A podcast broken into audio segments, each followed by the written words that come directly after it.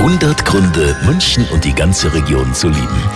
Also oft weiß man ja erst, was man an einem Ort hat, wenn man weg ist, gell? Markus Strobel zum Beispiel vom Zirkus Roncalli, der kommt viel rum und der weiß deshalb, was er München schön ist und was er liebt.